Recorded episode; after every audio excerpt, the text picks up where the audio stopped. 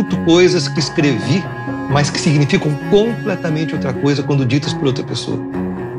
Eu me conecto mais com o movimento da placa tectônica do que o, o que, que eu acho que poderia ainda ser conquistado, porque ela está em movimento. Todo mundo que brigar com, as forças da natureza vai levar pau. Estava na cara que ele estava, aquilo que a gente fala do pisar no vazio vulnerável. Ele estava buscando essa vulnerabilidade que é tão difícil para um homem. Muito difícil. A chance da gente conseguir renovar o jeito de estar no mundo, é, eu sou otimista. Eu acho que a gente vai mudar muita coisa. É muito ruim ter que viver o luto da minha mãe e um luto do Brasil ao mesmo tempo, porque parece que esse luto desse Brasil, porque cada morte de Covid contém nela um assassinato, né? Acho que quem escuta o teu podcast fala, não, puta, meu, tá foda, mas é possível. E somos muitos.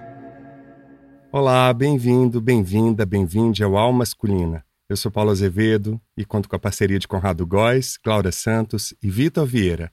E hoje continuamos a conversa com o palhaço, escritor e educador Cláudio Tebas, Nesta segunda parte do episódio 55, nosso último encontro do ano, continuamos falando sobre o lugar da escuta, luto e muito mais. Para saber mais sobre este episódio e os anteriores, visite nosso site www.almasculina.com.br. Acompanhe as dicas nas nossas redes sociais no Twitter e no Instagram Almasculina. Se inscreva no nosso canal no YouTube e leve a Masculina para mais gente.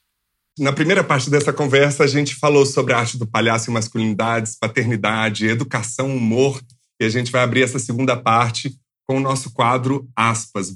E eu acho que você conhece um pouco sobre esse livro que a gente vai trazer um trecho aqui para você, Cláudio Tebas. Aspas. Pedir é potencialmente compartilhar o vazio, compartilhar o que nos falta e o que teremos. Quem não consegue pedir, em geral, está demasiadamente dependente de experiências de possessão. Quem não consegue pedir terá dificuldade para escutar. Escutar é dar seu silêncio e atenção, assim como falar é dar palavras para o outro. Escutar é receber as palavras que o outro te envia, receber com cuidado e com rigor, como se recebem presentes, mas também como se recebem ordens, uma carta, que requer leitura e interpretação. A verdadeira escuta é um ato político, porque ela suspende os lugares constituídos para colocar todo o centro e poder nas palavras, que estão efetivamente sendo ditas, independentemente de quem a está pronunciando. Assim, as práticas feministas insistem na importância da interrupção da fala da mulher pelo homem, man interrupting, do silenciamento na desclassificação, gaslighting, na tradução ou apropriação de ideias, bropriating, na determinação do sentido da conversa, man-explaining, que os homens habitualmente impõem às mulheres. Elas estão denunciando exatamente isso. É daí que veio a noção de lugar de fala, ou da expressão de um ponto de vista feminista, como uma forma de acentuar e exagerar fenômenos de poder ligados às antecipações de sentido que fazemos, inclusive quando nos autorizamos a falar pelo outro e a nos apropriarmos do sentido do que ele diz. Por isso, queremos pensar também o que seria o lugar de escuta, que possui uma condição de base homóloga, a saber, a vulnerabilidade. Vulnerabilidade promove conexão. Uma das formas de acolher a nossa vulnerabilidade e compartilhá-la com o outro é experimentá-la como uma insuficiência do saber. Isso se mostra, na prática do diálogo, por meio da alternância do silêncio e do vazio, da fala e da escuta, do consenso e do dissenso, da aproximação e do distanciamento do outro. Livro O Palhaço e o Psicanalista Como Estudar os Outros Pode Transformar Vidas, por Christian Dunker e Cláudio Tebas. Conhece esse livro? Nossa, é, eu vou te falar uma coisa que acho que tem um pouco a ver com o que acabou de ser lido lindamente por você. Acho que eu desconheço. eu tenho sido muito, muito presenteado com alguns grupos que estudam o livro e me convidam. E é sempre absolutamente estarrecedor para mim o quanto eu escuto coisas que escrevi, mas que significam completamente outra coisa quando ditas por outra pessoa. Esse mesmo trecho que você leu, li, lido por outras pessoas, vão, vão me trazer outras camadas. Tenho tido uns mergulhos incríveis naquilo que a gente só pronunciou escrevendo, mas que cada sotaque vai enriquecendo. Esse livro é sensacional, gente. Recomendo para todo mundo, porque ele fala da escuta não só como escutar os outros, mas como escutar a si mesmo e como essa escuta pode transformar qualquer tipo de encontro, né? E aí, nesse sentido, eu queria saber, Cláudio, como é que você percebe a escuta dos homens, em especial aqueles que ocupam lugares de poder, de privilégio, pensando principalmente na sua atuação no ambiente corporativo, que é predominantemente um lugar de poder masculino, hétero, cis, branco? Acho que, talvez por ser um pouco mais otimista, eu me conecto mais com o movimento da placa tectônica do que o, o que, que eu acho que poderia ainda ser conquistado, porque ela está em movimento. Mas eu reconheço que esse líder branco, cis, todas essas coisas que você trouxe, ele chacoalhou. O que não chacoalhar vai levar tombo, vai cair. porque não se dialoga com, com, placa tectônica. Tectônica você aprende a mexer com ela até que ela se une em outro lugar. Todo mundo que brigar com, com as forças da natureza vai levar pau. Eu percebo um enorme movimento, posso falar dessa semana, de uma liderança de uma empresa de um ramo tradicionalmente machista, e uma liderança que foi capaz de se emocionar, foi capaz de chorar, foi capaz de contar histórias pessoais, e não estava acontecendo aquilo porque depois ele ia fechar e estava na cara que ele estava aquilo que a gente fala do pisar no vazio vulnerável. Ele estava buscando essa vulnerabilidade que é tão difícil para um homem. Muito difícil. É muito comum também quando você faz trabalho em empresas. Um homem encosta no outro, ah, ah, que eu brinco de falar assim, gente, parece que estou na sétima B, né? Sétima B, tchá, tchá, tchá. Eu, eu falo que é, é a quinta B. É mais 11 anos, tem 11... é pré-adolescência, é pré-adolescência. Né? Mas... O abraço de ombro, né? Nossa. O abraço é de ombro, né? É, isso. Quase estronca o seu isso. ombro. Total, total. Sinto que tem um movimento, mas também sinto com um pouquinho de dor nas minhas experiências que as mulheres que conseguem furar esse bloqueio, elas, muitas delas, incorporam o que tem de pior no homem líder. E o quanto que deve ser muito machucante pode ser até necessário nesse momento. Para eu conseguir um lugar nesse lugar, eu, eu preciso ter esse nível, esse tipo de espelhamento de comportamento. Mas espero também que as placas tectônicas mexendo no rei de ouro, rei de espadas, como diz a música lá, as mulheres possam se trazer vulneráveis para esse espaço de falar de si, de chorar, de rir, de ser o melhor que a gente pode ser nesse mundo, porque a vida acaba. Né? Me lembrei muito da conversa que eu tive com a Bárbara Paz nessa temporada, ela falando que quando ela pintou o cabelo, tirou o louro do cabelo, ela foi muito mais respeitada. E quando ela dirigiu esse documentário que venceu em Veneza sobre a história do Babenco, que em muitos momentos, durante o set, durante a pós-produção, na montagem, ela tinha que se posicionar de uma maneira muito machista e masculinizada para ser respeitada. E já vi várias líderes tentando espaço.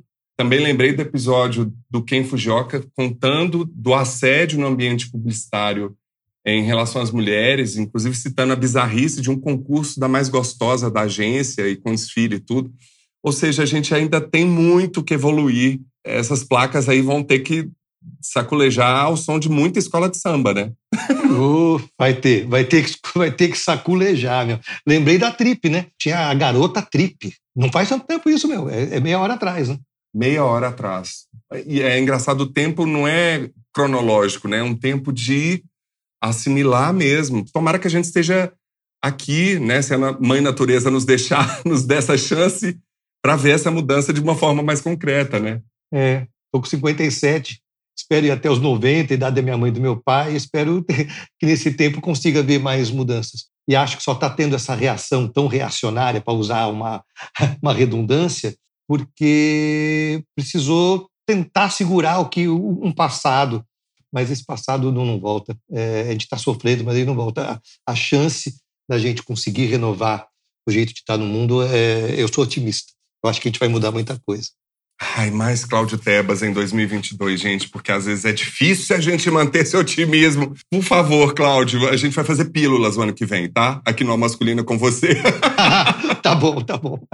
Tem que ser no dia certo, porque pode ser que chegue num dia muito deprê, que eu vou acabar. Tem que ser naquele dia. Mas vai ser ótimo, vai ser dois palhaços bem Buster Keaton, bem tristes, né? Bem melancólicos. Cláudio, e sobre um tema mais delicado, mas não menos importante, nos últimos dois anos, o mundo enfrentando a finitude, muito concretamente, em especial aqui no Brasil, a gente viu as pessoas enfrentando o luto de mais de 613 mil pessoas vítimas do descaso na condição da pandemia da Covid-19. E você, como já trouxe aqui na primeira parte, falou da perda de sua mãe, com uma história linda da conversa delas né, sobre o namoro de uma das suas filhas ou enteadas, né, filha, né, da sua filha. E você está contando isso num livro com o Alexandre Coimbra Amaral. Como é que foi e como é que tem sido esse processo para você e o quanto o humor tem te ajudado nisso? Nossa, olha, o, o Ale teve em casa ontem para gente falar do livro, nós dois vacinados, com muita saudade, a gente abraçou, e até esqueceu, está aqui no chão, a máscara dele. Para quem está só escutando, sabe que estou com uma máscara, a mesma máscara negra. Enfim, uma sorte, né? Não perder a mãe, mas perderia de qualquer jeito, a menos que a, a natureza invertesse a ordem. Mas uma sorte estar tá acompanhado pelo Alê, num momento tão delicado, uma pessoa tão ímpar, e uma sorte ter uma editora que, que fala, meu, vai. Então, tem sido muito curativo para mim muito, muito curativo escrever a história da despedida da minha mãe mesclada com as histórias de como é que eu estou me sentindo. Então, são muitas histórias que a gente viveu muito intensamente a despedida dela, que começou alguns anos atrás, com o meu dia a dia, assim, dias melhores, dias melhores. Então, gostaria mesmo que, que o meu universo particular ele se comunicasse com, com o universal de cada um que já passou por isso e que vai passar e que se mistura. Ontem escrevi isso você está lendo meus rascunhos, você está tá entrando no OneDrive, na minha nuvem para ler. Porque ontem eu escrevi isso. É muito ruim ter que viver o luto da minha mãe e um luto do Brasil ao mesmo tempo, porque parece que esse luto desse Brasil, porque cada morte de Covid contém nela um assassinato, né? É muito ruim eu ter que conviver com a morte da minha mãe com tanta revolta, porque parece que essa revolta, de, de alguma forma, polui um encontro que seria meu e dela depois da morte, né? não dá para falar, né? Bolsonaro dá uma trégua, porque não dá. Então eu, eu tenho que ir lidando com tudo isso. É, é um processo de, de muitos, muitas, muitas mortes, né? E nem estou me referindo às pessoas que morreram de Covid. São muitas mortes. É, perguntando para você, não morre para você um pouquinho aquele seu amigo que você descobre, meu, que é negacionista? Como é que você ama o cara? Mas tem uma morte ali, tem uma morte da confiança, tem uma morte da esperança dessa pessoa, tem uma morte daquela relação. São muitas relações que foram morrendo. Então é muita coisa para a gente cuidar. Eu estou tendo que cuidar de mim, das minhas contas, da minha mãe que foi, mas não fosse a, a, experiência de escrever sobre isso, eu estaria bem pior. Eu estaria bem pior porque eu, eu, não estaria tendo que mergulhar profundamente em mim. Isso está sendo muito, muito saudável. Né, que bom que você está tendo essa chance agora, né? Porque muita gente passa a vida sem essas pausas, né? De olhar para si. Você está falando da morte, me veio também a morte do simbólico, né? A gente falou muito disso no ano passado, tanto no aspas quanto no lugares comuns e tem falado ainda sobre os efeitos, né? Porque é um efeito cascata, acaba, né? A gente vai sentindo que os efeitos ainda são imensuráveis, né? Os efeitos, como o próprio Christian Dunker fala no canal dele, vai falar que o ano que vem no masculino dos efeitos do que, que você valora, onde você põe seu tempo, também da disposição psicoemocional que você tem para encontrar ou não, esse processo de ressociabilização que a gente está sentindo. E é engraçado que, para mim, ainda tem um pouco do luto simbólico de, de prospecção e sonho neste Brasil, sabe? Assim, eu acho que nunca como antes eu tive tanta vontade de sair daqui. Mas também para onde? Porque também já fiz personagens que são estrangeiros e essa vida de estrangeiro é muito cruel é, não queria sair daqui por conta dessa situação política, né? É, ao mesmo tempo, sinto que a gente tem um papel aqui de resistência poética, afetiva, simbólica, como a gente tem visto tanto contra movimento também das pessoas se mobilizando em meio a isso tudo, né? Eu tenho amigos, tenho um sobrinho que mora fora. Claro que dessas coisas, né? Puta, eu preciso me afastar disso. Muito pesado, né? Mas, por outro lado, muito porque estou vivendo isso, porque estou escrevendo também a respeito. Por outro lado, cada ação positiva, as pílulas de positividade, mas cada coisa que acontece, por exemplo, o teu podcast é um pequeno milagre. Esse senhor que eu contei, que num lugar tão estruturalmente machista chega e fala, puta, talvez precise repensar minha vida, é um pequeno milagre. Então, eu acho que as nossas vozes, e desculpe se isso pode soar arrogante, elas são pílulas. São pílulas de, de, de é possível. Acho que quem escuta o teu podcast fala, não, puta, meu, tô, tá foda, mas é possível. É possível. E somos muitos. É possível, é possível ser diferente, é diferente. Eles é que estão querendo falar que não. Mas é diferente, está diferente, está mudando, tem muita coisa acontecendo. Mas só que elas acontecem sem, sabe aquele brotinho? Que às vezes. E acho que isso, estou no borbotão aqui. Acho que isso, depois de dois anos, aqui no meu, no meu escritório, onde estou agora, tem me ajudado a valorar esse pequeníssimo gesto que fala tem uma coisa acontecendo ali, ó, naquela esquina, tem uma coisa acontecendo ali naquele podcast, tem uma coisa tem muitas pequenas coisas acontecendo, muitas, muitas e muitas e muitas. Eu saio exausto, mas com esperança. Eu também. Não, e é tão importante, Cláudio, ouvir isso de você, porque a gente está terminando o ano, a gente se desdobrou para manter o podcast no online, né, mantendo toda a programação e todos esses encontros, que também tem a benesse, né, de que agora a gente pode falar com gente de tudo quanto é lugar, né? Aproveitando essa ferramenta que a gente está tendo aqui. E todo final de ano a gente pensa assim, vai ter o ano que vem? Aí quando vem o Cláudio Tebas para fechar a temporada, assim, vai ter quarta temporada. Então a gente vai dar um jeito de fazer essa quarta temporada. E, querido. E eu vou voltar ano que vem tomar cerveja, vai ser presencial. Tem uma promessa feita, volta o podcast.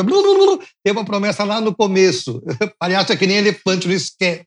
Eu também, eu também sou. Ah, então pronto. Querido, como é que faço para te achar nas redes? Na sua casa eu te acho, eu vou pegar o endereço, mas eu quero saber para quem quer te achar nas redes. Olha, eu acho que o melhor jeito de me achar é no Instagram. E eu falo isso e falo, nossa, parece mentira que eu estou falando isso, porque eu sou péssimo de rede social. Mas acho que é o melhor jeito de me achar. É arroba Cláudio Tebas com TH. O Tebas, né? Com TH. Arroba Cláudio Tebas no Instagram. Quem que você gostaria de indicar para ter essa conversa aqui com a gente no Masculina e por quê? Uma pessoa só? Várias. Que maravilha, que delícia. O Ale, o Ale teve aqui já? Coimbra? Não. Meu, então, é, já.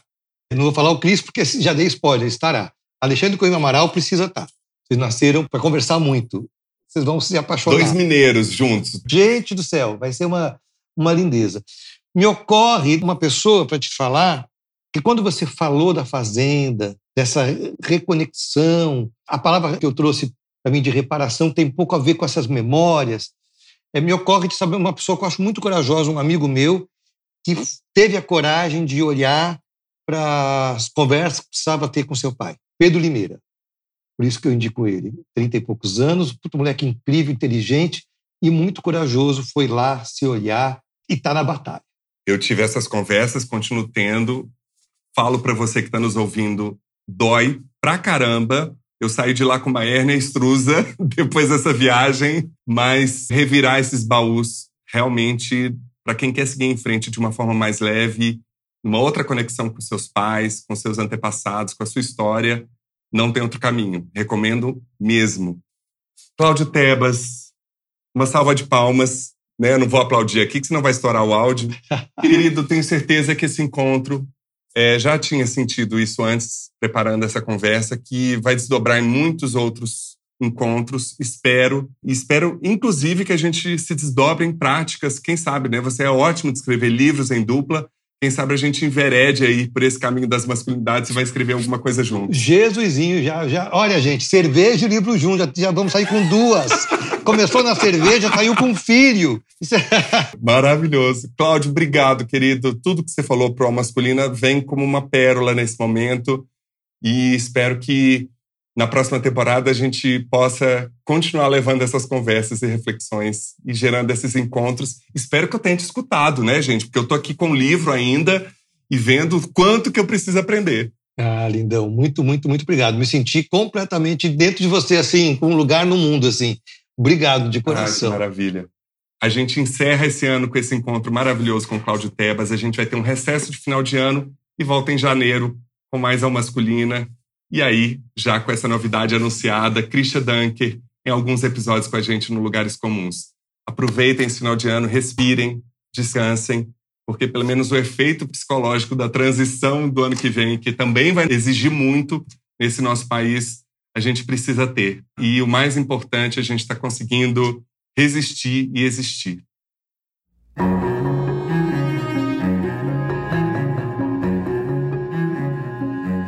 Colabore para manter o Alma Masculina no ar por meio da nossa campanha de financiamento coletivo. Saiba mais no site www.orelo.cc barra ao masculina. E agradecemos a todos os nossos apoiadores, em especial Alexandre Valverde, Ana Maria de Lima Rodrigues, Ângela Mucida, Danilo Azevedo, Felipe José Nunes Rocha e Juliana Dias. Também visite nosso site e conheça todos os episódios na íntegra, além da transcrição do aspas, lugares comuns e as dicas do Escuta Aqui. Vai lá em www.almasculina.com.br comente, indique os episódios aos amigos e leve a Masculina para mais gente. E se você quer levar o conteúdo da Masculina para sua empresa ou evento, nos envie um e-mail para contato@almasculina.com.br e saiba mais. Será um prazer compartilhar essa rica experiência que tem sido nossos encontros sobre autoconhecimento, diversidade, igualdade de gênero, vulnerabilidade, entre tantos outros temas, sempre relacionados às masculinidades para homens, mulheres e não binários. Gostaria de agradecer aos nossos convidados Cláudio Tebas e Maria Rita Kel e também agradecer Soraya Azevedo e a todas as pessoas que acompanharam a gravação ao vivo deste episódio pelo nosso canal no YouTube. Aproveito para agradecer especialmente a nossa parceira, a poeta e artista visual que nos acompanhou desde o início do projeto, dando essa linda cara para o Al Masculina, que em 2022 vai alçar novos voos nas letras e em seus projetos pessoais. Glaura, te amo e serei eternamente grato pela nossa amizade e parceria. Bom, a masculina fica por aqui, é feito graças a Conrado Góes na trilha sonora original e mixagem, arroba Conza01, Glaura Santos na identidade visual e arte, arroba Glaura Santos, Vitor Vieira nas fotos, arroba Vitor Vieira Fotografia, e eu, Paulo Azevedo, na idealização, roteiro, edição e apresentação, arroba Paulo Azevedo Oficial. Esse podcast é realizado pela Concultura. E você que nos deu o prazer da sua companhia até aqui, muitíssimo obrigado, cuide-se, vacine-se, use a máscara e nos encontramos em 2022 com mais conversas para encontros mais viáveis para todo mundo aqui no Masculino.